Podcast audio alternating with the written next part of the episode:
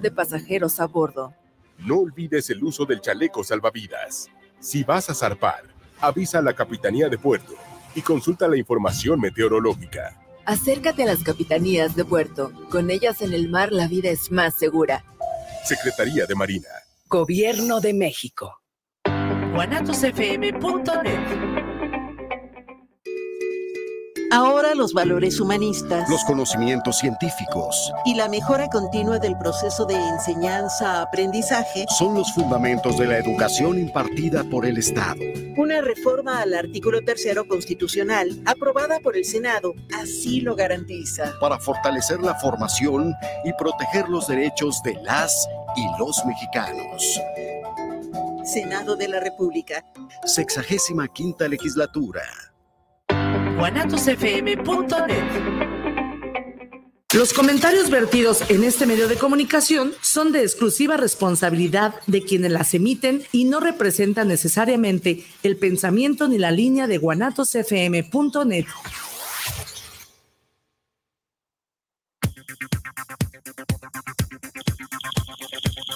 Hola, bienvenidas y bienvenidos a un espacio que se hace pensando en todos aquellos y aquellas que gustamos de aprender, crecer y evolucionar un poco más cada día, así como de aportar algo positivo a nuestro círculo familiar, a nuestro país y, ¿por qué no?, a nuestro planeta.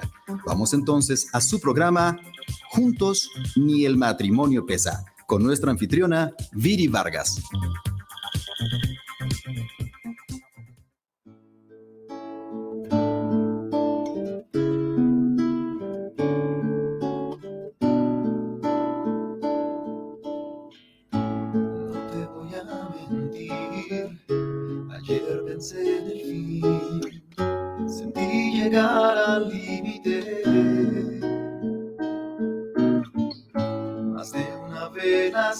Apagó y odio tener que decir adiós. No tengo fuerzas, se acabó. Según tú no queda de qué hablar.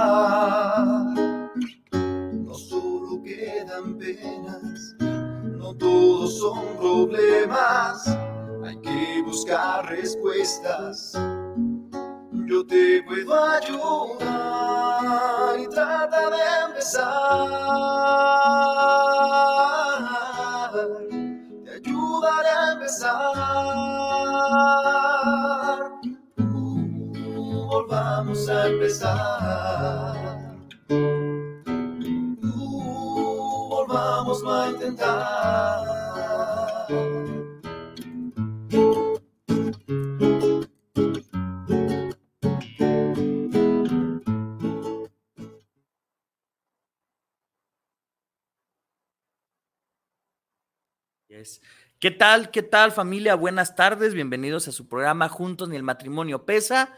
Eh, evidentemente no soy Viri Vargas, ¿verdad? evidentemente no lo soy, eh, pero bueno, en nombre de ella estamos aquí en, esta emisión y por supuesto, como ustedes lo saben, pues les manda un saludo a todo su, su auditorio, a todas las personas inteligentes que, que nos sintonizan. Y pues bueno, el día de hoy, este, con, con, el favor de Dios y también el favor de ella, ¿verdad? Pues estamos aquí, estamos aquí trabajando con, con un tema que es muy interesante. Y pues bueno, para desarrollar este tema que es la hipnosis en el duelo, pues tenemos un, un gran invitado, que, ya tengo rato de conocerlo, tenemos rato sin vernos, sí, sí, pero, sí, pero, rato de conocernos, nos, nos, tocó conocernos en una situación muy interesante, ¿sí? Y pues bueno, sin más preámbulo, pues aquí tenemos a Hugo Balvaneda. Hugo, ¿qué tal? Buenas tardes. ¿Qué tal? Buenas tardes a todos y todas las que nos escuchan. Muy buenas tardes, Bruno. Pues gracias por recibirme. Un saludote a Viri. Muchísimas gracias por, por invitarme nuevamente. Y pues yo aquí feliz de estar con ustedes para echarnos una buena platiquita. Bien, si, si, si gustas contarle a, a nuestro auditorio eh, un, un poquito de tu currículum, que es muy amplio, sí, pero un poquito del, de tu currículum para que puedan ver eh, por qué estás de invitado en esta ocasión con este tema. Claro, claro, con gusto. Eh, ¿Voltea la cámara de yo? Acá. A esa. Según ah, acá. Perfecto. Muy bien. Bueno, ah, pues yo como ya me presentaron, soy Hugo Balvaneda, Soy licenciado en psicología por parte del ITESO y actualmente soy maestrando en, se llama Maestría en Ciencias con orientación en Psicología de la Salud por parte de la Autónoma de Nuevo León y además también estoy este, maestrando en hipnosis clínica y psicoterapia familiar breve por parte del Instituto Erickson de Monterrey. Y pues bueno, yo me especializo en todo lo que viene siendo duelo, duelo por separación, duelo por fallecimiento, por algún cambio significativo de la vida, también cuestiones de ansiedad y depresión que vienen con eso. Y vaya, como lo dice una de mis maestrías, maestría en hipnosis clínica, pues es algo que me gusta mucho, me fascina hacer. Vengo practicando la hipnosis clínica desde hace cinco o seis años ya. Y pues es una herramienta que me gusta mucho. Me gusta platicar con la gente al respecto porque es muy útil, hay mucha investigación al respecto, sin embargo hay muchos mitos, ¿no? Y despierta mucho morbo, entonces es divertido cuando platicas con la gente al respecto y más cuando lo utilizas en terapia, ¿no? Así es, que, que justamente hablando de esos mitos, eh, hace ratito que estaba en la escuela decía, oigan chicos, pues ahorita eh, para que sintonicen el programa, este, voy a estar cubriendo a ver y vamos a hablar de esto.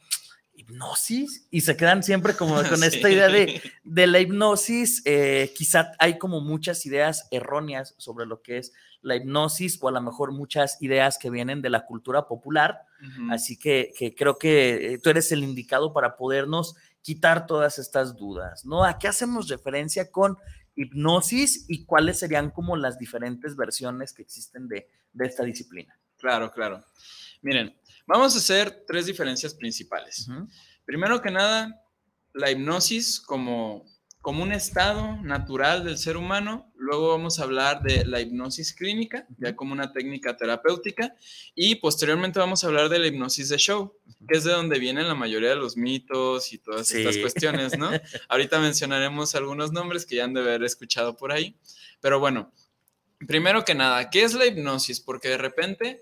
Eh, todo el mundo llega y me dice, no, es que a mí me da miedo entrar en, en hipnosis, entrar en trance. Y yo le digo, oye, pues ¿qué pasa si te digo que tú entras en trance hipnótico todos los días? ¿No? Que todo ser humano entra en trance hipnótico todos los días. De hecho, la, estadística, los estudios nos muestran que entramos en trance hipnótico más o menos cada, cada hora 45 durante el día, en promedio, poquito más, poquito menos, depende de la persona. ¿No? Obviamente la reacción de que no, ¿de qué hablas? ¿Cómo? Yo nunca he entrado en trance, ¿no? Siempre estoy despierto. Siempre estoy despierto, ajá, yo me acuerdo de las cosas. Pues bueno, ahí les va. Miren, por definición, la hipnosis es un estado especial y natural de conciencia. Las personas tenemos dos estados básicos de conciencia que creo que todo el mundo ubicamos. Uno es estar dormido, el sueño, y otro es estar despierto. También le conocen como vigilia. Creo que todos y todas las que escuchamos, creo que tú, Bruno, pues yo distingo cuando estoy dormido de cuando estoy despierto. A veces estoy soñando y no me doy cuenta, ya me despierto y digo, ah, estaba dormido. Pero estamos de acuerdo que son dos cosas distintas, ¿no? Claro, los percibimos diferentes, ¿no? Exactamente. Y esos son los estados básicos de conciencia, podemos decir. En cada uno de esos, el cerebro y el sistema nervioso está funcionando de una manera específica y eso provoca que la mente funcione de cierta manera. Ahora, además de esos dos, hay otros estados de conciencia que se les conoce como estados de conciencia especiales o alterados, en los que la mente empieza a funcionar, el sistema nervioso, perdón, empieza a funcionar de una manera específica que provoca que la mente también trabaje de una manera particular. Uno de esos estados de, vaya, del uno de esos estados es la hipnosis. Em, les voy a dar un ejemplo de cuando ustedes entran en, hipnosis, normalmente, que pues a lo mejor no se dan cuenta. Quiero que se imaginen allá en su casita, en el trabajo, en el carro donde estén. Eh, quiero que se imaginen que van camino al trabajo o van en carretera, camino un viaje, ¿no? Ustedes no van manejando, obviamente, y se quedan viendo a la ventana, ¿no? Te quedas viendo como al horizonte y creo que a todos nos ha pasado que de repente te vas. Empiezas a filosofar. Empiezas a filosofar, ¿no? Y se va tu mente y ocurre esto que la gente dice, ay, me quedé ido, ¿no? Sí, O me fui y de repente como que te ubicas y dices, ay, me fui, ¿no? Ese momento, en ese momento entraste en trance hipnótico. Ok. Tu cerebro, tu sistema nervioso empezaron a funcionar de una manera que provocó este estado de conciencia especial que era el trance hipnótico. Bien. ¿Sí? Y eso es algo que yo no he conocido una persona con la que he hablado que no me diga, a mí de repente me quedo, o que me diga, a mí nunca me ha pasado que de repente me quedo viendo al horizonte y como que me voy, ¿no? Empiezo a Sí, filosofar. te, te vas y, y- es curioso, ¿no? Porque hay como ciertas condiciones que nos predisponen a ello. ¿no? Ajá. Sí, sí, sí, hay ciertas condiciones que nos predisponen, pero si te fijas como tal, no hay una, este, no llegó alguien a meterte a ese estado o no llegó alguien y te dijo, mira, déjate doy esta pastilla para que puedas entrar a este estado, o no llegó alguien y te dijo, mira este reloj fijamente y vas a entrar. No, fue algo que sí, si bien sí hay condiciones que, que lo promueven, la, la gente entra de manera natural. ¿no? Otro ejemplo que me gusta, porque hay varios tipos de, de- de hipnosis, pues, eh, otro ejemplo que me gusta mucho es cuando uno está trabajando, ¿no? Estás trabajando, estás haciendo algo, pero te enfocas tanto, tanto, tanto, que empiezan las cosas a fluir. Sí. ¿no? Como que la mente empieza a fluir. Si estás leyendo, lees más rápido y se te queda, estás escribiendo, haces las cosas rápido, no lo tienes que pensar dos veces, alguien te pregunta algo, ya sabes dónde estás. Entras como en este estado de flow que de repente le dicen estado de flujo, ¿no? Porque todo empieza a fluir. Ese es otro ejemplo de estado de trance hipnótico, que la persona entra en hipnosis. Volvemos a lo mismo, si hay condiciones, en este caso fue por una alta concentración, pero entras de manera natural Ok. y entras y sales y no te quedas ahí atorado y entras y no ocurre algo, no, no entras en ninguna especie de crisis psicótica ni nada por el Un estilo. bucle ¿no? espaciotemporal, Un bucle espaciotemporal, ajá, no te vas a, a otra dimensión eh, de, de ahorita que están mencionados, ¿no? Ahorita están muy de moda los multiversos, no me voy a otro es. multiverso, no, a otro universo. No, no, no, es simplemente mi mente empieza a funcionar de una manera específica que tiene ciertas características. En este caso, la hipnosis eh, tiene la característica de que hay un aumento de la sugestionabilidad. ¿Qué significa esta palabra? Que yo me vuelvo más receptivo a las sugerencias. ¿sí? Normalmente cuando entramos en este estado que se, se- que se me va la onda, me quedo oído este, o empiezo como en este estado de flow, eh, no utilizamos sus características, pero tiene ciertas características que las personas las hemos visto desde hace miles de años. ¿no? De hecho, déjame decirte, el registro más viejo que tenemos del uso de la hipnosis es de 3.000 años antes de Cristo, con los egipcios. O sea, tenemos registros de hipnosis desde hace 5.000 años. Eh, ahora, se dice que como es un estado natural, muy probablemente nos ha acompañado desde inicios de la humanidad, ¿no? Este, pero el punto es que en este estado yo me vuelvo más receptivo a las sugerencias. Ojo, receptivo a las sugerencias. No me condeno a cumplir todas las órdenes que se me den. No va por ahí, porque al rato dicen, no, es que me convierto en un títere. No, no, no, no es cierto. Exacto. Normalmente, cuando estamos platicando, Bruno, si yo te hago alguna sugerencia, ¿no? Como por ejemplo pudiera ser de, ah, Bruno, yo sentí que hacía frío afuera, deberías ponerte un suéter. Si yo, si nosotros estando así en estado normal despiertos, estado de vigilia, yo te hago una sugerencia, existe un 4% de probabilidad de que tú me hagas caso. Ok. Si yo hiciera su sugerencia estando en estado de trance, ese 4% aumenta un 25% de probabilidad. O sea, casi seis veces más probable de que tú hagas caso a las sugerencias que yo te hago. Ahora, número uno, como les dije, aumentamos. Es un 25% de probabilidad, no un 100% de que te voy a hacer una sugerencia y la vas a seguir. Para que tú la puedas seguir, tiene que cumplir ciertas condiciones. La principal es que la sugerencia que yo te haga vaya, vaya acorde o no se pelee con tus principios y tus valores. Ok. Si yo te hago una sugerencia y te digo, Bruno, ahorita eh, estando en trance, ¿no? Te digo, Bruno, ahorita terminando eh, el programa, te voy a, eh, róbate este reloj que está aquí, ¿no? O tráete esa fuente de... Hay una fuente de agua aquí atrás para Llévatela, los que ¿no? Llévatela, ¿no? Eh, eh, este, y tú vas a decir, no, o sea, en, en tu mismo trance, por más profundo que sea tu trance, por más buen hipnotista que yo sea, no lo vas a hacer porque no va acorde con tus principios y valores. Decir, aquí en Guanatos FM, que me han tratado también, que está tan chido el cotorreo, que está todo bien asunto, no les voy a robar su fuente porque aparte claro. me relaja aquí en el trabajo, ¿no? Entonces, esas sugerencias se ven condicionadas a eso, a que vaya acorde a tus principios y valores. Y, por ejemplo, cuando nosotros hacemos esas sugerencias estando en terapia, obviamente seguimos un código ético que busca tu máximo beneficio tu mayor bienestar. Entonces, aprovechamos como esas condiciones, pero no significa que todo lo que te diga lo vayas a hacer, sino que entras en ese estado de mayor sugestionabilidad. Ok. ¿Ok? Entonces hablamos de que la hipnosis en ninguna de estas tres facetas que ya Ajá. mencionamos, que, que- que- que ya no estamos ad- adentrando a la parte de la, de la hipnosis terapéutica, Sí, ¿no? sí, sí. Ninguno de estos tres estados hipnóticos van en Ajá. contra de la voluntad del individuo. Completamente. O sea, se, respeta la voluntad del individuo o Sí. no hay manera de que llegue como a esa profundidad en la cual tú vas a poder manipular al, al ser humano, ¿no? Como dices, no, Exactamente. no te va a convertir en un títere ni aunque estés en Exactamente. terapia. Exactamente. Ahora, em, por ejemplo, voy a, bueno, ya, mm, perdón, me, me voy a ir por partes. Ahorita me voy a lo que les quería decir. Este, quiero aclarar también que en este estado de trance, además de recibir, de ser más receptivo a las sugerencias, la mente generalmente se vuelve más creativa. Se vuelve más creativa, este, tienes mayor facilidad para acceder a ciertos recuerdos. No siempre lo hacemos, lo hacemos cuando hace falta, ¿no? Pero hay- a veces hay cierta facilidad para acceder a más recuerdos y podemos modificar ciertas cuestiones de percepción y ciertas cuestiones de, este, de funciones del sistema nervioso autónomo, ¿no? Por ejemplo, yo uso mucho la hipnosis clínica para manejo de dolor. Sistema nervioso autónomo, básicamente lo que tu cuerpo hace automáticamente, ¿no? Uno no le dice al cuerpo de que, ay, quiero que me duela más o menos, ¿no? O sea, te duele y te duele. No dices, quiero que mi temperatura esté en 36.7 porque voy a entrar a una farmacia y si no, no me dejaban entrar hace unos meses en COVID, ¿no?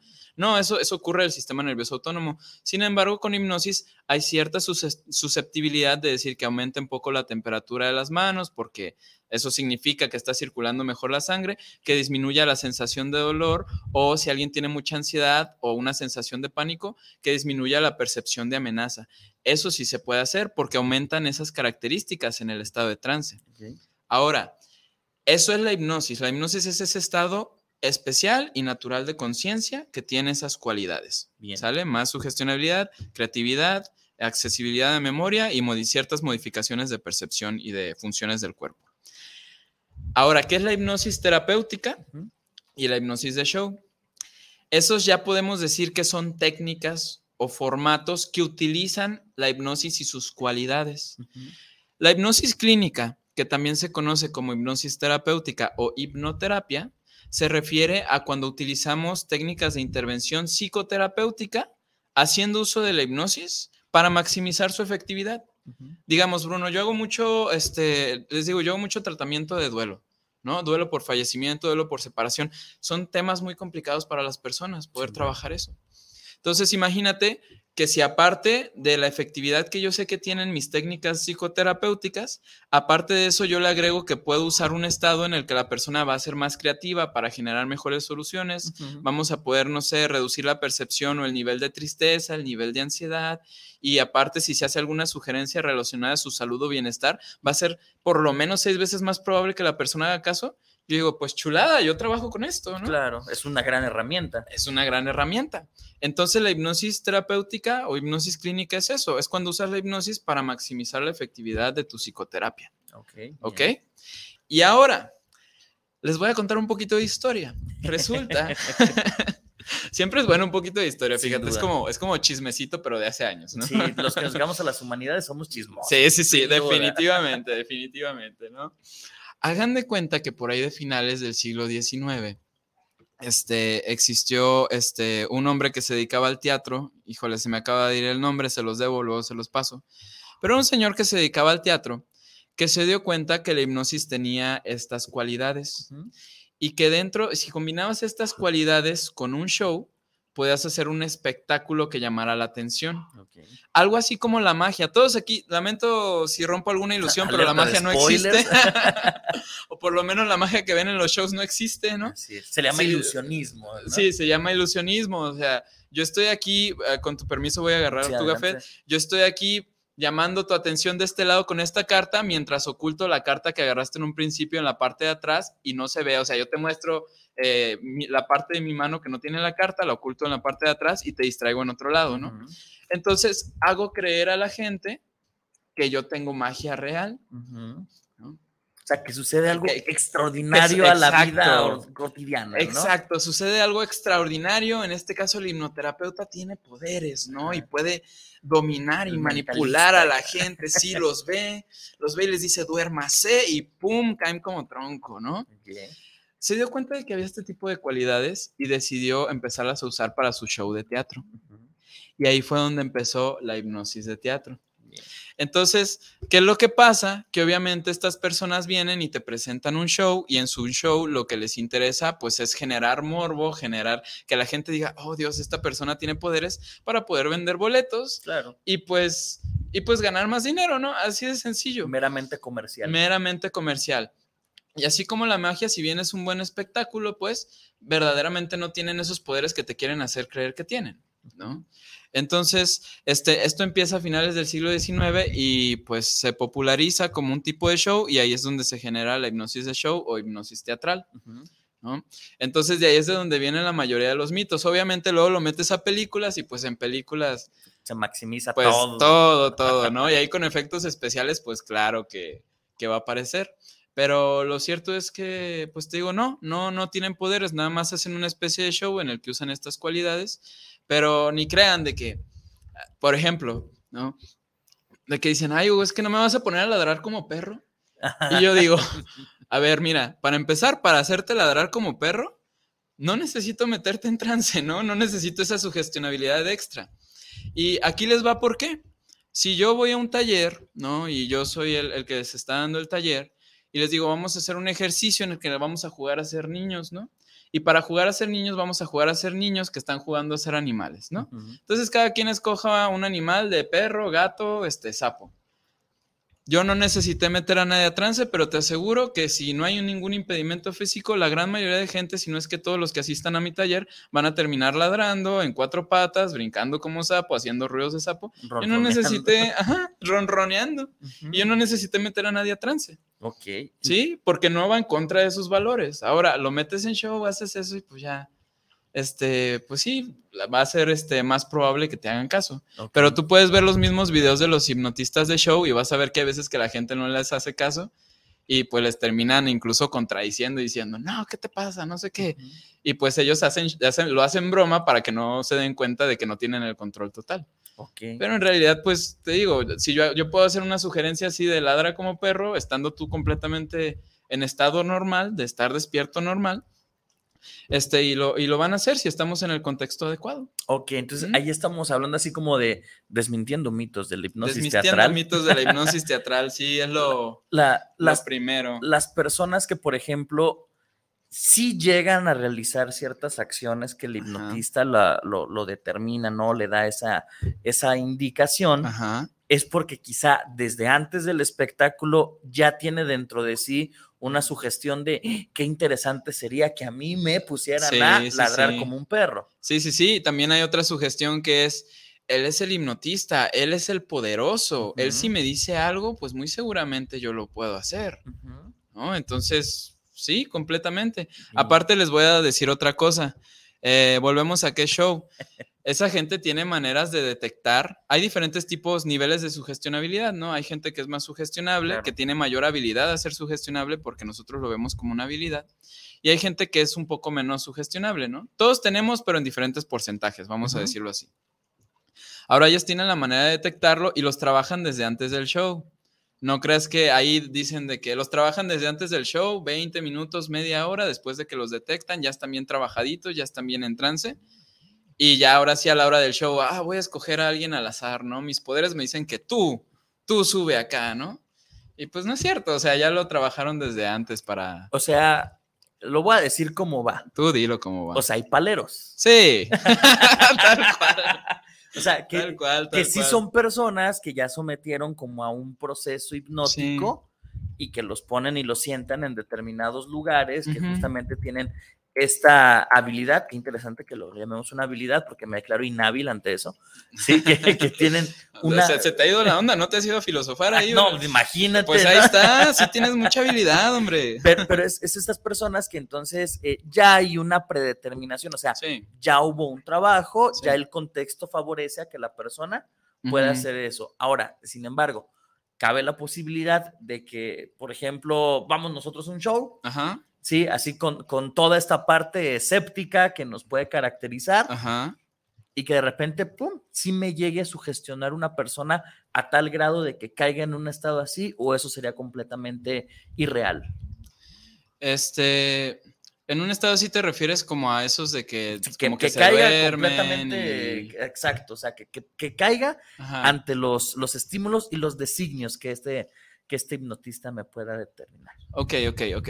Mira, ahí te digo, vamos a partir de la base de que los designios que te ponga, te digo, si hay algo que se topa con tus principios, con tus valores, no va a pasar. aplica. Pero digamos, a veces hay diferentes partes en nosotros, seamos honestos. Yo, yo estoy seguro de que si voy a un, a un show de, de hipnosis, ¿no? Este, va a haber una parte mía que va a decir, no, voy a ser escéptico, pero va a haber otra parte que va a decir, ay, qué divertido, qué curiosidad, ¿no? Así, Y a lo mejor... Calla tu otra eh, vocecita, Sí, sí, sí, ¿no? puede, puede ser ahí una discusión interna de que, pues vamos a... Una parte interna tuya dice, pues vamos a intentarlo, hombre, no pasa nada, cálale, ¿no? Y ahí, pues sí, sí, pudieras entrar en trance y pudieras empezar a ser parte de esto y pues ya sería una anécdota divertida, ¿no? Ok, No Pero- pasaría de ahí. Pero no pasa, no pasa de una anécdota divertida. Ok. Pues, o sea, no pasa de que, oye, es que cada vez que escucho una campana cacareo. Pues no, no, no, que eso lo he visto que lo usan mucho en, en, este, como en las películas, y así, cada vez que la campana voy a cacarear, pues no, no, no. No tipo caricatura, ¿no? Tipo una caricatura. de caricatura, ¿no? De que te programaron de tal manera Sí, sí, que sí. cada vez que escuchas cierto sonido o cierta palabra, Ajá. se, se descubre dentro de ti como esta otra, esta otra parte, ¿no? Que el hipnotista desató. Sí, no, no va por ahí, definitivamente no va por ahí, porque también, mira, otra parte importante aclarar es que, eh, pues no sé, te usan esta palabra de duérmase o la gente cree que está en un tipo de sueño. Recordemos la definición, estado de conciencia, no de inconsciencia, estado de conciencia especial. Eh, muchas veces las, las personas pensamos que la hipnosis tiene que ver con estar dormido, ¿no? Con perder la conciencia. Para empezar por el nombre, ¿no? Hipnosis que proviene de Del dios hipnos, el sueño. bla. Exactamente, exactamente. ¿Qué es lo que pasa? Un poquito más de chismecito, mismo siglo. ¿no? siglo XIX, este, el segundo que empezó a estudiar la hipnosis como ya de manera científica, como le diríamos hoy en día, ¿no? Era un doctor británico que se llamaba James Braid. Este, James empezó a estudiar la hipnosis y en sus primeros años dijo, ah, esto es un tipo de sueño que está interesante, vamos a empezar a investigarla, a trabajar con ella. Y ya dijo, antes se llamaba mesmerismo, y ella dijo, no, mejor hipnosis porque es un tipo de sueño. ¿Qué creen? Pasan los años. Y conforme pasan los años, eh, James se da cuenta de que, oye, esto no es un tipo de sueño, esto es un estado alterno de conciencia. Hipnosis es un nombre equivocado. Va James, le dice a todo el mundo, oigan, me equivoqué, hipnosis no es un buen nombre. ¿Y qué crees que le dice la gente? Mm, Ya no lo aprendimos. Ya nos lo aprendimos, ya nos gustó, ya se quedó. Y aquí estamos dos siglos después respetando el primer nombre. Pero James se tardó, o sea, lo que quedó de su vida se la pasó corrigiendo, corrigiendo y diciendo, es que no es hipnosis, no es hipnosis, no es hipnosis. Pero pues la gente, no, pues ya nos gustó. Que Pues gracias, pero no gracias. muy similar a cuando llamamos geografía universal, ¿no? O sea, un concepto mal empleado, pero que ya se hizo del uso popular, académico, epistemológico. Sí, sí, incluso, sí, ¿no? sí, sí. Ok, entonces hablamos de que sería lo correcto llamarle mesmerismo. No, no, no, no, no. Este. eh, mesmerismo era el nombre original por Mesmer. Ahorita vamos a dejar la hipnosis. Ok. Sale ya, la gente ya, ya así es como lo conoce, nada más. Eh, hace que hagamos esa diferencia, que cuando entras en trance hipnótico, cuando entras en estado hipnótico, no te estás durmiendo. Ujú, ¿Ok? ok. Le dejamos hipnosis, no pasa nada, ya a la gente le gustó, ya, ya ahí lo dejamos. no. Hipnosis no es lo mismo que sueño, entonces. Hipnosis no es lo mismo que para sueño. aclarar. Ok, Ajá. y en la parte clínica, por ejemplo, en estas situaciones tan complicadas que son un duelo por X situación, Sí, sí, sí. ¿sí? donde es ju- justamente donde se desata quizás la parte más vulnerable en la emoción del ser humano, ¿cómo aplicas estos procesos en, en este tipo de situaciones? Ok. Mira, eh, vamos partiendo porque, bueno, los procesos de duelo son procesos extremadamente particulares, ¿no? Cada persona va a tener un duelo distinto y único dependiendo de la historia de vida de la persona, dependiendo del contexto, el momento de vida en el que se encuentra la persona y dependiendo del vínculo que se rompió. Em, la misma persona en el mismo periodo de su vida puede tener duelos distintos porque se haya muerto, eh, vamos a decir, ahorita decías una mascota, ¿no? Porque se haya muerto una mascota, a porque se haya muerto un familiar o por un divorcio.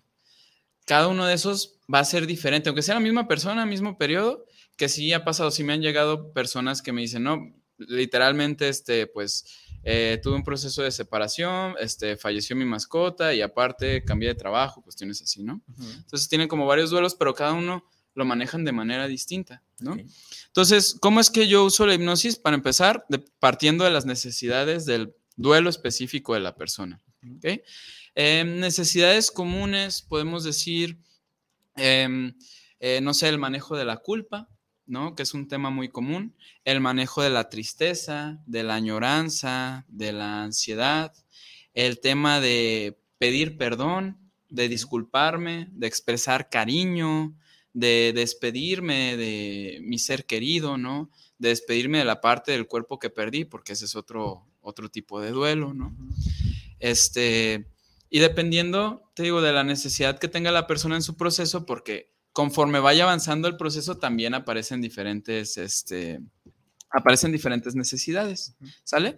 Te, voy a platicar, ahorita, por ejemplo, aquí en México estamos muy casados con la idea del duelo, de las etapas del duelo de Kubler-Ross, que para, es, es, el nombre de la autora, ¿no? Este, para lo, seguramente lo han escuchado, de que cuando hay un duelo tienes el shock, eh, que es depresión, ira, negociación y aceptación, ¿no? Que dicen que cuando pasas por un duelo, que son esas las etapas. Eh, pues resulta que esa teoría la sacó Kubler-Ross en el 69 y ya 53 años de eso ha habido mucha investigación y resulta que no son, no son siempre nada más cinco etapas, sino que es una cuestión más amplia. No, no todo mundo que entra en un duelo se enoja, no todo mundo que entra en un duelo se entristece, no es necesario. Eh, no, no siempre te tienes que deprimir en un duelo, por ejemplo, ¿no? Que eso es algo que a la gente de repente le sorprende, porque dicen, es que no te has entristecido, no has llorado. Pues no todo el mundo necesita llorar, ¿no? Exacto, no es mi necesidad. No es mi necesidad. De esa manera. Yo, dependiendo de ese momento de mi duelo, voy a ir presentando esas necesidades, con la hipnosis las vamos trabajando de manera más eficiente, ¿no? Que si en ese momento, Hugo, es que no puedo ni pensar en eso, me duele demasiado, ah, ok, vamos reduciendo la cantidad de dolor para que conforme vayas avanzando tú solito, tú solita, te vayas permitiendo recordar, conectarte con la experiencia, ¿no? Y cuando estés en tu momento, pues te puedas volver a conectar con el recuerdo, con la persona, ¿no?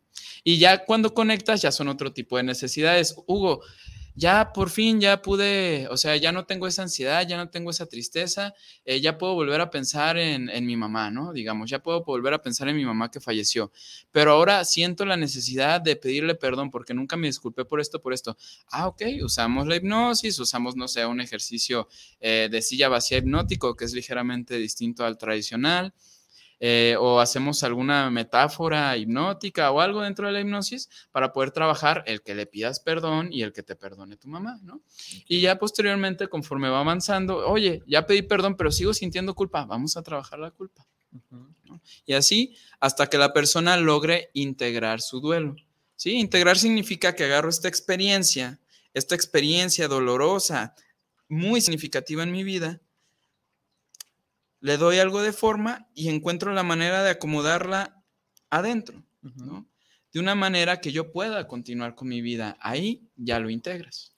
Y eso es lo que buscamos. Ok, que justamente el duelo te fragmenta, ¿no? El duelo te, genera una separación de, de, algo dentro de ti. Sí, sí, sí. Y entonces eh, esta herramienta ayuda a que se moldee y como que regreses a ese estado de eh, ese estado holístico, ¿no? Ese estado donde ya estás completo y donde podrías decir, ok, ya, ya tengo la pieza, el rompecabezas que me hacía falta, ¿no? Ya me pude armar y a, partir de aquí puedo seguir adelante. Exactamente, y un día ya te despiertas y a lo mejor te das cuenta o te sorprende, ¿no? Que dices, ah, ya me puedo acordar de mi mamá, ya puedo hablar de ella sin soltarme a llorar, ¿no? Obviamente siempre va a haber los momentos, ¿no? De que el cumpleaños, Día de Muertos o alguna fecha especial o algún lugar que te simbolice, pero ya no te va a tumbar, ¿no? Ya no te va a tumbar en cama por varios días, ya no va a ser que estés irritable todo el día. eh, sino que justamente como dices, cuando hay un duelo es porque se rompió un vínculo, ¿no? Porque rompí mi conexión con alguien o con algo. Entonces, al momento de que sanamos esa ruptura, pues sí, justamente lo acomodamos para que la persona vuelva a ser este ser holístico y pueda continuar adelante. Ok, muy bien. Vamos a unos saluditos, te late, para, claro, claro. para ahorita hacer una serie de preguntas. Viri Vargas, baby, qué bueno que estás al pendiente. Dice, hello, hello, familia bonita. A ella le sale más bonito, ¿verdad? Agradeciendo a mi tornillo mayor, mi Bruno Navarro, por cubrirme. Nada que agradecer, baby, en esa transmisión. Agradeciendo a Hugo Balvaneda por su participación y conocimiento compartido el día de hoy. Y agradeciéndole a la mejor radio por internet, que es Guanatos FM. Y por supuesto, agradeciendo a los superinteligentísimos radioescuchas por sintonizarnos. Ya estaremos la próxima semana con ustedes. Gracias, mi amor. Love you, papi. Yo también te amo, baby. Sigue disfrutando. Abrazo gigantorme para todos. Así es. Yo creo que todo tu auditorio te extraña, baby. Todos aquí también te extrañamos. Definitivamente. Sí, definitivamente. Eh, haces falta, así que eh, te esperamos todos la próxima semana acá, ¿verdad? Y pues un besote, amor, un besote. Eh, por acá tenemos a Mónica Beatriz Moreno Camacho. ¿Será que la conocemos? Ah, como que me. No, claro que sí la conocemos, hombre. Dice Moni. Es mi mamá institucional. Sí, sí, sí. Dice Moni: Felicidades, maestros, por abordar este tema lleno de tabú y aclararnos cómo podemos utilizar herramientas en el acompañamiento. Es un placer verles y escucharles con su naturalidad y sabiduría que les, que les caracteriza. Saludos a la bella Viri. Saludos también. Moni, gracias por estar al pendiente. Te mandamos un, un abrazote también. Este, pues sí, es, de repente se convierte Moni como, como, como, en esta mamá protectora. Sí, sí, sí, completamente. Te digo, no, yo desde, yo empecé mis mis pininos, como se dice, los empecé en el, en el, acá en el Valentín Gómez Farías, en el ISTE en Zapopan, en el equipo de paliativos, y pues Moni era la que ya estaba y hasta la, fecha, ¿eh? sí, hasta la fecha ya está. Saludos, Moni. Saludos, Moni. Por acá tenemos a Silvia Esparza. Saludos para el programa desde Zapopan, para Juntos ni el matrimonio pesa. Mi pregunta es, ¿qué es el trance? ¿Qué es el trance? Ok, el trance es otra palabra para hablar de eh, para hablar del estado hipnótico. ¿Sí? así simple, ahorita estábamos hablando de la hipnosis como un estado. También a veces otra manera que usamos para referirnos a él es trance. Sí, vamos a decir que es otra palabra para hipnosis. Hipnosis, trance, trance hipnótico es un sinónimo. Ok, es como cuando nos quedamos como en este eh, pensamiento profundo que dicen, ah, es que estaba en trance. sí, sí, sí. Es, es, como la parte coloquial de decir, estaba en un estado hipnótico. Ándale, hay quien, ah, este estado se puede, este, digo, puede aparecer de manera espontánea, lo podemos provocar. Hay quien usa la palabra trance para referirse a la técnica con la que provocamos este, el estado. Ajá. fíjate, eso ahorita me interesa porque ahorita me voy a balconear un poquito. Luis Eduardo Morales, saludos desde Tlaquepaque para el programa de Juntos y saludos al invitado. Pues muchos saludos, muchas gracias. Pedro Alberto Ruiz, saludos para el tornillo mayor. Saludos al invitado de hoy y a Viri donde se encuentre. Saludos, Pedro. Saludos. Eduardo Fino, saludos, Tornillo. Pienso que hay que hacer una hipnosis donde llames a nuestro gallo, el Doria Navarro, al tornillo. Es que quieren que mi sobrino se integre, se integre como conductor ah, y que me puedas convencer de eso, ¿no? Hashtag Dorian para el tornillo. ¿Cómo ves? Pues vamos intentándolo, ¿no? Más posibilidad, sí. Yo insisto, le están aventando una carga muy fuerte a un jovencito de 16 años. Bueno, pues vamos viendo cómo la recibe. Y nos dice también Eduardo Fino que saludos al invitado y que qué bueno que aclaras que hay charlatanería en estos temas. Fíjate, sí, sí, sí. hablas de la charlatanería de los paleros eh, eh, en esta parte del espectáculo. Sí. ¿Cómo estamos en ese tema en la parte terapéutica profesional, no? Porque, fíjate, justamente mencionas, de manera natural entramos en, este estado hipnótico. O sea, que técnicamente cualquier persona podría llevarte a un estado hipnótico, pero estamos de acuerdo de que hay técnicas, estrategias que te ayudan a hacerlo. Entonces, ¿cómo podemos identificar que alguien realmente esté empleando una técnica que te ayude y no que sea nada más como un venderte este, eh, una bolsita de aire de la Rosa de Guadalupe, ¿no? Este, ¿cómo, ¿Cómo podemos identificarlo? Mira, la forma más fácil y directa es pidiendo las certificaciones de la persona. ¿Sí? Em, obviamente tú y yo sabemos que la escuela y las instituciones no son la única manera de, de que tú obtengas conocimiento ni desarrolles técnicas, pero definitivamente, eh, si tú quieres asegurarte de que una, un hipnoterapeuta pues está capacitado, pues pídele sus certificaciones, ¿no? ¿Dónde estudiaste hipnosis? Para empezar, que tenga una profesión de salud. Eso sí es muy importante. ¿Para haya hipnosis clínica? Que tenga una profesión de salud.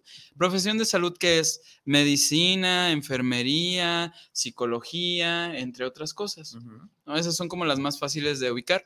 Posteriormente, que tenga por lo menos una especialización. Ok. ¿Sí? Eh, aquí en México no está regulado. Pero aquí en México no está regulado. Sí. Pero, por ejemplo, si tú quisieras hacer este, hipnoterapia, que como vimos es una forma de usar, la, de usar técnicas de psicoterapia, este, tú sin tener una profesión de salud, sin ser psicólogo o algo relacionado, si tú hicieras eso, no sé, en España, en Canadá, Estados Unidos, te me vas al bote de 5 a Delito. 14 años. Es, es un delito, es suplantar a un profesional, ¿no? Entonces, mínimo que tenga una profesión de salud, que te diga dónde se capacitó, que si quieres, incluso que te, que te muestre el certificado, créeme que las personas no tenemos, o sea, que sí tenemos la capacitación, no tenemos el problema en decirlo, ¿no? Claro. O que te expliquen dónde se capacitó, pero mínimo eso, mínimo la carrera, de preferencia algún diplomado de especialidad, y si se puede la maestría, les digo, aquí en México no estamos acostumbrados, pero en otros lugares es legal. Necesitas mínimo maestría para hacer cualquier tipo de intervención terapéutica. Ok. Entonces, este es una manera de saber que no estoy hablando con un charlatán. ¿sí? Eh, por lo menos la carrera y algún curso de especialización, por lo menos. Ya sí, ya tengo una idea de que, ah, ok, esta persona no me está, O sea, este, digamos, aquí en México, el credencialismo, el el fenómeno del credencialismo, sí, porque justamente no existe una regulación tan fuerte, ¿no? O sea, es- exactamente. es, muy amplio, ¿no? Y además, eh, no sé, vale la pena mencionarlo, existe una oferta académica muy amplia ujú. Y de repente la Secretaría de Educación Pública permite cosas un tanto curiosas, ¿no? Sí, Así como sí. de eh, regulariza o permite que, que se den títulos o especialidades Sí, sí, sí. o maestrías en cosas que de repente dices, es neta que, que- que se está eh, profesionalizando algo así y que eso justamente puede llevar a muchas personas a que crean que este tipo de estrategias van por el lado de la charlatanería. ¿no? Claro que sí. Y fíjate, por ejemplo, yo, como tú dices, cualquier persona puede hacer a otra persona entrar en trance, ¿no? Yo me tardo cinco minutos en, en enseñarle a alguien cómo provocar el trance en otra persona. Pero de provocar el trance, el estado natural, que entran solo sin que tú tengas que meterte, ¿no? A enseñarte cómo usar la hipnosis clínica para trabajar un trastorno de estrés postraumático, un Ujú. trastorno por abuso sexual. este, a trabajar algo ya más severo, un duelo porque falleció un familiar, pues eso no me tardó cinco minutos, Ah, ¿no? Ha sido toda una capacitación. Te digo, yo tengo la carrera, tengo las, ya estoy terminando ambas maestrías y aparte tengo capacitación, este, por mi lado, ¿no? Sí, claro, además son temas que realmente necesitas un especialista que pueda poder identificar, porque a veces eh, la, la persona tiene el recuerdo olvidado de algún abuso, alguna situación así, entonces pues no cualquiera puede afrontarse ante ese tipo de situaciones, ¿no? Exactamente. Entonces, es- por eso es importante que sí, que sí lo veamos esto como una especialidad, que como bien lo dice Hugo, si tú ves en el teatro que va a estar fulano de tal haciendo un show, que te vayas con esa idea, ¿no? Es un show. Es un show y te vas a divertir y te vas a reír, pero es un show, no vas a que te den un tratamiento Claro, para alguna enfermedad o algún trastorno. Para eso estamos los especialistas. así es. ¿sí? Y pues para eso los especialistas, pues, para eso existe la escuela, ¿no? La escuela dice, tú tienes las capacidades y yo te doy la credencial para que, por, de hecho, por eso nos llamamos licenciados, ¿no? Licenciados porque tienes una licencia para es. ejercer eso porque has demostrado que tienes los conocimientos Así es. necesarios. Tienes un permiso para Exactamente, es ejercerlo, un ¿no? permiso legal. Así es, pero bueno, mucho ojo, ¿no? Eh, eh, con este tipo de situaciones eh, que a veces somos muy dados en México y en Latinoamérica, eh, sobre todo así como a confiar en alguien que me recomienda nomás porque sí.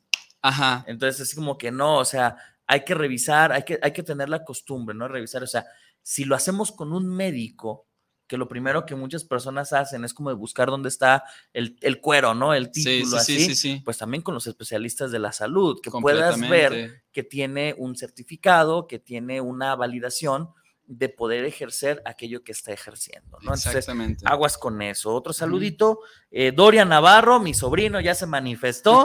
Dice, saludos, felicidades, interesante el tema. eh, saludos al invitado y al tornillo mayor. Bendiciones y abrazos de parte de mi madre y de Dorian. Saludos a los dos. Gracias por, por estar viendo este espacio, ¿no? Ahora, eh, creo que también viene esta parte, como lo mencionas, ¿no? La hipnosis aplicada al duelo. No es sencillo tratar un duelo No. en ninguna de sus posibilidades, en ninguna de sus facetas. eh, no hay un duelo que sea más válido que otro o un duelo que se perciba menos. Eso depende de la persona y su contexto. Y también es cierto que en todas las etapas del desarrollo podemos percibir un duelo. Completamente. En estas etapas del desarrollo, ¿cuál es como que digas, bueno, a lo mejor en niñez, adolescencia, adultez, no sé. En cuáles es más eficiente o en qué etapa del desarrollo, proporcionalmente hablando, es más Ajá. eficiente un proceso terapéutico basado en hipnosis. Ok, mira, ahorita te voy a hablar de que puede ser en, eh, vaya, a partir de la niñez, de la niñez para arriba, Ok. ¿no? Nada más que ahora sí, hay técnicas y especialistas que varían dependiendo las edades, ¿no? Eh, yo te puedo decir que mi práctica o las técnicas que más domino son desde, son desde la adolescencia, ¿sí? Adolescencia y adultez. Con los niños hay especialistas en hipnosis para niños. Aquí en México no hay muchos, pero hay especialistas en hipnosis para niños. Los, los niños entran bien fácil en trance, ¿no? Les cuentas un cuento y ya están Viajando. ahí viajando, bien metidos y bien relajados, ¿no? Porque en trance normalmente te relajas mucho. Entonces, este, mira, yo te puedo decir que la hipnosis es eficiente desde la, casi casi desde la gestación. Y no digo casi casi, ahí te va porque el maestro que me capacitó primeramente en hipnosis es el, es el doctor Eduardo Vargas. ¿sí? Es un, es un psicólogo clínico muy bueno aquí en Guadalajara, que es uno de los mayores expertos en trastorno de estrés postraumático en el país. Aparte de eso, es un experto en hipnosis ericksoniana, un, el- un tipo de hipnosis este, que se utiliza, ¿no? De hecho, es la más, eh, pues, eh, la, la más prominente en estos tiempos. Eh, el doctor Vargas es famoso aquí en Guadalajara porque si el bebé viene con el cordón umbilical, en- con el cordón umbilical enredado o viene mal acomodado, él te, acomoda, él te lo acomoda con hipnosis. Ok, al, al, al Al- bebé. Al bebé, dentro del- al dentro bebé vientre. dentro del vientre, si viene con el cordón enredado o viene mal acomodado, él lo acomoda con hipnosis. Ok. Ahí da su consulta. No sé si todavía, pero antes la daba en Puerta de Hierro. Hace ratito que no platicamos. Le voy a mandar un mensajillo, pero, pero el doctor Eduardo Vargas, si alguien tiene esa, Esa necesidad. esa necesidad, él puede hacer eso, ¿no? Ok. Entonces te digo, eso, es- eso es algo que nos habla que prácticamente, pues desde que nos estamos gestando, pues es un estado recurrente, ¿no? Me genera muchas preguntas, Dale, por favor. evidentemente, de- desde la parte filosófica, ¿no? Adelante. Y estamos técnicamente diciendo que, que- Ujú. que- que a este producto, que a este bebé lo vas a hacer entrar en trance para que se acomode. A la, a la mamá, Ah, y, o a la pues, la- mamá. y el bebé se sincroniza. Ajá. Ah, ok. A la mamá y el bebé se Ah, sincroniza. ya, ya me, porque sí, de repente es como que, bueno, como si el bebé no entiende un, un lenguaje, un idioma, ¿cómo Ajá. lo, cómo lo puedes estimular? Ah, bueno, es no? que una parte también importante de- del trance es este, no solo es el contenido digital, lo que digo, ¿no? Sino también el contenido analógico, como la parte no verbal, Ujú, también es muy importante en el trance. ok. Hay una voz de trance y hay ciertas dinámicas de lenguaje. Es más, te puedo decir que hay veces, es más, me, me pasó creo que antier, metí a alguien en trance y yo me eché una, el trance se usa mucho con metáforas, ¿no? Yo me eché mi metáfora de un río que te limpia, que te, que te purifica, que te relaja y así. Cuando abre los ojos, le- siempre les pregunto, oye, ¿cómo te sentiste? ¿Cómo fue tu experiencia? Platícame. Porque abren los ojos y pues se acuerdan completamente, ¿no? Este, abren los ojos y me dice, no, pues fíjate que sé que me dijiste sobre un río, pero yo estaba pensando en una casa. Yo estaba pensando en cómo estaba limpiando una casa, creo que era mi casa interna y yo, ah, yo dije, pues está bien, ¿no? Y dice, yo escuchaba tu voz y tu voz me ayudaba como a estar en el, en el, en el, en el estado hipnótico, ¿no? Y estar haciendo esto, pero, y escuchaba lo que me decías, pero yo estaba haciendo otra cosa. allí es otra forma de demostrar que nosotros hacemos sugerencias, las sugestiones y ya los procesos inconscientes de la mente decidirán si es lo que necesita, si es lo que necesita y lo acomodarán de acuerdo a sus necesidades, ¿no? Ok, es que eso es bien relevante, ¿no? Porque mencionas un estado alto de hipnosis hace que la persona pueda ser influenciada en un 25%. O hasta más. Ajá, o sea, pero de cualquier forma sigue predominando lo que yo quiero, ¿Sí? lo que yo deseo, lo que hay en mi mente, ¿no? Sí, sí, sí. O sea, no es como de eh, entra tu voz a limpiar todo lo que hay en mí. O sea, entra y, no sé, también en un sentido metafórico se pone a trabajar con lo que hay conmigo. ¿no? Exactamente. De hecho, la hipnosis usa exclusivamente lo que tú ya tienes. Yo, mi hipnosis no viene a producir algo en ti, viene a agarrar todos los recursos que tú tienes. ¿no? Por ejemplo, em, ¿cuántos años tienes, Bruno? 32. 32. Bruno tiene 32 años de recursos, experiencias e historias que podemos usar. ¿Por qué no usarlas? Imagínate en 32 años de infinidad de cosas que has tenido que pasar para estar aquí el día de hoy. Hay infinidad de recursos y herramientas que puedes utilizar y actualizar, que a lo mejor están ahí un poquito más metidas en el inconsciente, que ahorita les aclararé esta parte del inconsciente, pues, pero pues las agarramos y las, les decimos, las actualizamos, las traemos al presente para que las puedas usar y tú resuelvas lo que tengas que resolver o afrontes lo que tengas que afrontar. Okay. Eso es lo que nosotros hacemos y de hecho, eh, por decir, yo hago un tipo de hipnosis, me gusta mucho la hipnosis ericksoniana. Ericksoniana porque el estilo lo generó Milton Erickson, uno de los psicólogos contemporáneos más importantes, ¿no? Este, y su estilo es muy permisivo, porque Erickson decía, pues, este, nosotros hacemos sugerencias. Uno sugiere, el inconsciente dispone, ¿no? Entonces, este, el lenguaje que yo utilizo es mucho de, y si tú quieres, vamos a decir, eh, te voy a pedir que te pongas cómodo, cierra los ojos, que es normalmente como empiezo. Respira profundo, por favor, inhala, exhala, y si tú quieres, si así lo cree prudente tu mente, puedes relajarte. Si quieres, puedes relajarte ligeramente o puedes relajarte medianamente o incluso, si así lo quisieras, puedes relajarte muy profundamente. Si te fijas, yo estoy diciendo si tú quieres, si así te lo permites. O sea, el recurso que tú tienes. El recurso que tú tienes y que tú creas prudente, que tu ser interior crea prudente que lo utilice. Okay. Entonces, eh, por eso me gusta mucho la hipnosis ericksoniana, te digo, es muy permisiva. Hay otras que sí son más de, este, y, y relájate en este momento, pero la ericksoniana es más como de, conforme tú lo vayas sintiendo, lo vayas acomodando, ¿no? Tu mente inconsciente, ¿no? Eh, rápidamente. Hay teorías que nos dicen que la mente se divide principalmente en dos aspectos los procesos conscientes, que básicamente son de los que yo me doy cuenta, ¿sí? Ahorita yo me estoy dando cuenta de, que hablo, de, que, de, que, de lo que tú me estás diciendo, de que estoy aquí, y aquellos procesos de los que no me doy cuenta, o los procesos inconscientes. Un proceso inconsciente, la regulación de la temperatura, volvemos. La digestión, ¿no? A lo mejor en este momento, eh, bueno, no, todo tu cuerpo está recibiendo señales, ¿no? Pero es inconsciente, digamos, lo que yo siento en mi dedo pulgar del, de, eh, en mi dedo pulgar del pie derecho. Pero cuando yo lo menciono, se vuelve consciente. Claro. Porque ya le pusiste atención. Pero así como ese dedo pulgar, hay muchas zonas de tu cuerpo que están recibiendo información y, es, y son parte de los procesos inconscientes.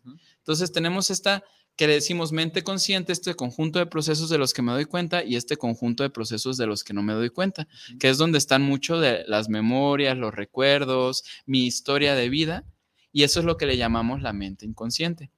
Y esa es con la que trabajamos en hipnosis y de ahí sacamos los recursos y lo que necesitamos para trabajar, lo que la persona necesite trabajar, porque créeme que sabemos que ahí está lo que necesita. O sea, aplica para todo tipo de personas. Aplica para todo tipo de personas, ¿sí? Ok, muy bien, pues, Hugo, muy, muy interesante esto. Eh, en lo personal me llama mucho la atención, tú, lo sabes, de repente me cuesta mucho trabajo esto de, eh, de entrar eh, en un estado eh, de trance, en un estado flow. Eh, ¿Por qué? Una vez me mencionabas, ¿no? Porque a lo mejor es una mente que quiere ser muy racional y no se permite eso. Entonces, creo que ahora eh, genera mucho interés en mí como persona, y me imagino también en muchos de los radioescuchas, esta idea de decir, va, o sea, me quiero animar a trabajar en ese sentido porque es, quiero solucionar algo con mis recursos, ¿no? o sea, con lo que tengo, no es como de, eh, voy a meter más, como dice, se aprenden cosas basado en lo que ya hay y creo que eso es algo muy, muy interesante, ¿verdad? Entonces, eh, nos quedan un par de minutos. Eh, ¿Dónde te pueden encontrar las personas que están escuchando, que estén interesadas en iniciar un proceso terapéutico hipnótico? Y este, cómo te pueden encontrar y sobre todo con qué mensaje te gustaría dejarles a, los que nos escucharon esta tarde. Ok.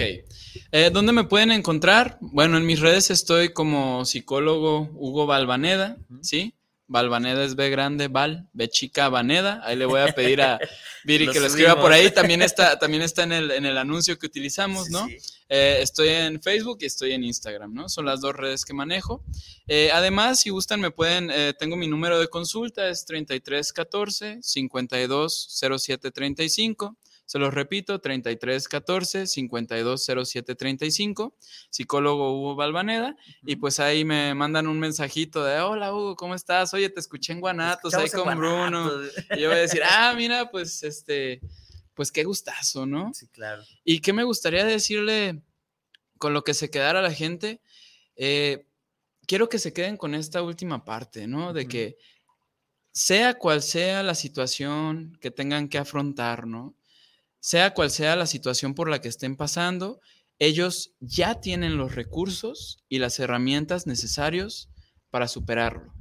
Lo único que tenemos que hacer es un poco de trabajo para traerlas al presente, hacer el proceso que se tenga que hacer y que lo vayan a solucionar.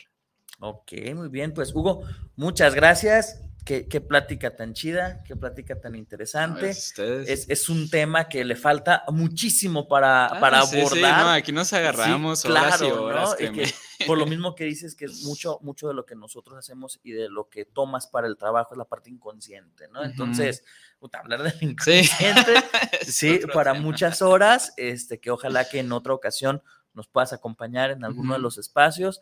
Eh, esta es tu casa, sí, Guanatos es tu casa, este y pues bueno, eh, insisto, para todos los que están escuchando el programa, dense cuenta que hay alternativas diferentes que tienen la finalidad de que mejoremos, ¿sí? de que resolvamos situaciones y de que eh, no necesariamente si una no me funcionó, quiere decir que ninguna me va a funcionar. O sea, se va a experimentar en una, se va a experimentar en otra, hasta que yo diga, va, este método, esta estrategia me fue funcional y me ayudaron. Y para eso, pues bueno, en este programa que es Junto en el Matrimonio Pesa, pues bueno, Viri tiene a bien invitar a estos especialistas en diferentes áreas para que usted pueda llevarse una mejor opinión. Así que Hugo, muchas gracias. gracias a ti, Bruno. gracias a todos los que nos escucharon, de verdad.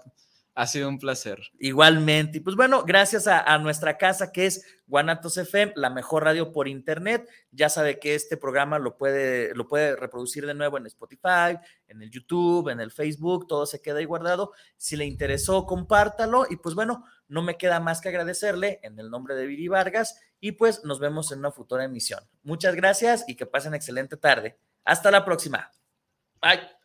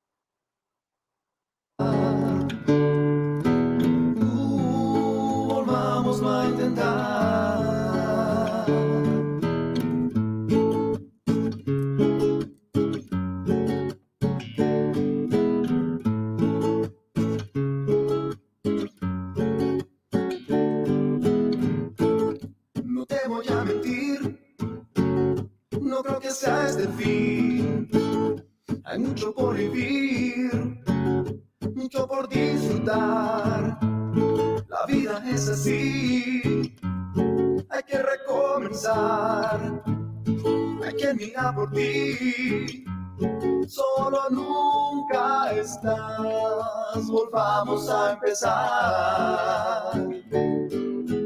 Uh, volvamos a intentar. Uh, volvamos a empezar.